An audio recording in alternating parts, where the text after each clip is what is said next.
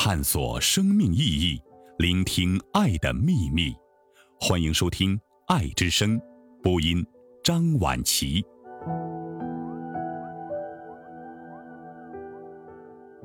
活着本来单纯。丰子恺。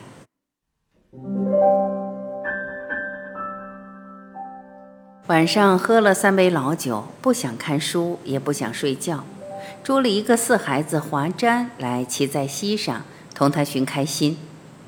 我随口问：“你最喜欢什么事？”他仰起头一想，率然的回答：“逃难。”我倒有点奇怪，“逃难”两字的意义，在他不会懂得，为什么偏偏选择他？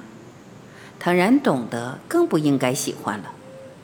我就设法探问他：“你晓得逃难就是什么？”“就是爸爸妈妈、宝姐姐、软软、娘姨，大家坐汽车去看大轮船。”啊，原来他的逃难的观念是这样的。他所见的逃难是逃难的这一面，这真是最可喜欢的事。一个月以前，上海还属孙传芳的时代，国民革命军将到上海的消息日紧一日。素不看报的我，这时候也订一份《时事新报》，每天早晨看一遍。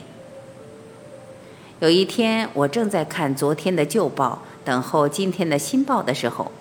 忽然，上海方面枪炮声响了，大家惊慌失色，立即约了邻人，扶老携幼的逃到附近江湾车站对面的妇孺救济会里去躲避。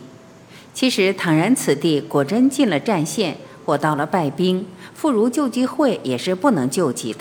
不过当时张皇失措，有人提议这办法，大家就假定它为安全地带，逃了进去。那里面地方很大。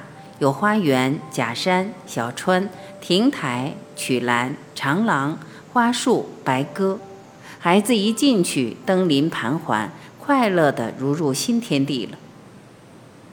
忽然，兵车在墙外轰过，上海方面的机关枪声、炮声越响越近，又越密了。大家坐定之后，听听想想，方才觉得这里也不是安全地带。当初不过是自骗罢了。有决断的人先出来雇汽车逃往租界，每走出一批人，留在里面的人增一次恐慌。我们集合邻人来商议，也决定出来雇汽车逃到杨树浦的沪江大学。于是立刻把小孩子们从假山中栏杆内捉出来，装进汽车里，飞奔杨树浦了。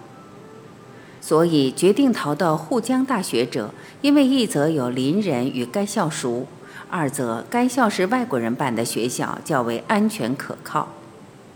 枪炮声渐渐远弱，到听不见了的时候，我们的汽车已到沪江大学。他们安排一个房间给我们住，又为我们代办膳食。傍晚，我坐在校旁的黄浦江边的青草堤上。怅望云水摇曳故居的时候，许多小孩子采花卧草，争看无数的帆船、轮船的驶行，又是快乐的如入新天地了。次日，我同一邻人步行到故居来探听情形的时候，青天白日的旗子已经招展在晨风中，人人面有喜色，似乎从此庆成平了。我们就雇汽车去迎回避难的眷属。重开我们的窗户，恢复我们的生活。从此，“逃难”两字就变成家人的谈话的资料。这是逃难，这是多么惊慌、紧张而忧患的一种经历。然而，人物一无损丧，只是一次虚惊。过后回想，这回郝思家的人突发的出门游览两天。我想，假如我是预言家，晓得这是虚惊，我在逃难的时候将何等有趣！素来难得全家出游的机会，素来少有坐汽车游览参观的机会。那一天，不论时，不论钱，浪漫的、豪爽的、痛快的举行着游历，实在是人生难得的快事。只有小孩子真果敢的这快。他们逃难回来以后。常常拿香烟路子来叠做栏杆、小桥、汽车、轮船、帆船，常常问我关于轮船、帆船的事。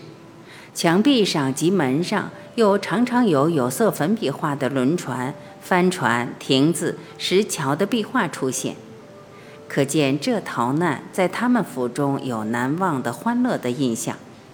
所以今晚我无端地问华瞻最喜欢什么事，他立刻选定这逃难。原来他所见的是逃难的这一面。不止这一段，我们所打算计较争夺的洋钱，在他们看来，个个是白银的浮雕的胸章；仆仆奔走的行人，扰扰攘攘的社会，在他们看来，都是无目的的在游戏，在演剧。一切建设，一切现象，在他们看来都是大自然的点缀装饰。我今晚受了这孩子的启示，他能撤去世间事物的因果关系的网，看见事物的本身的真相。我在世至尘劳的现实生活中，也应该懂得这撤网的方法，暂时看看事物本身的真相。哎我要向他学习。一九二六年，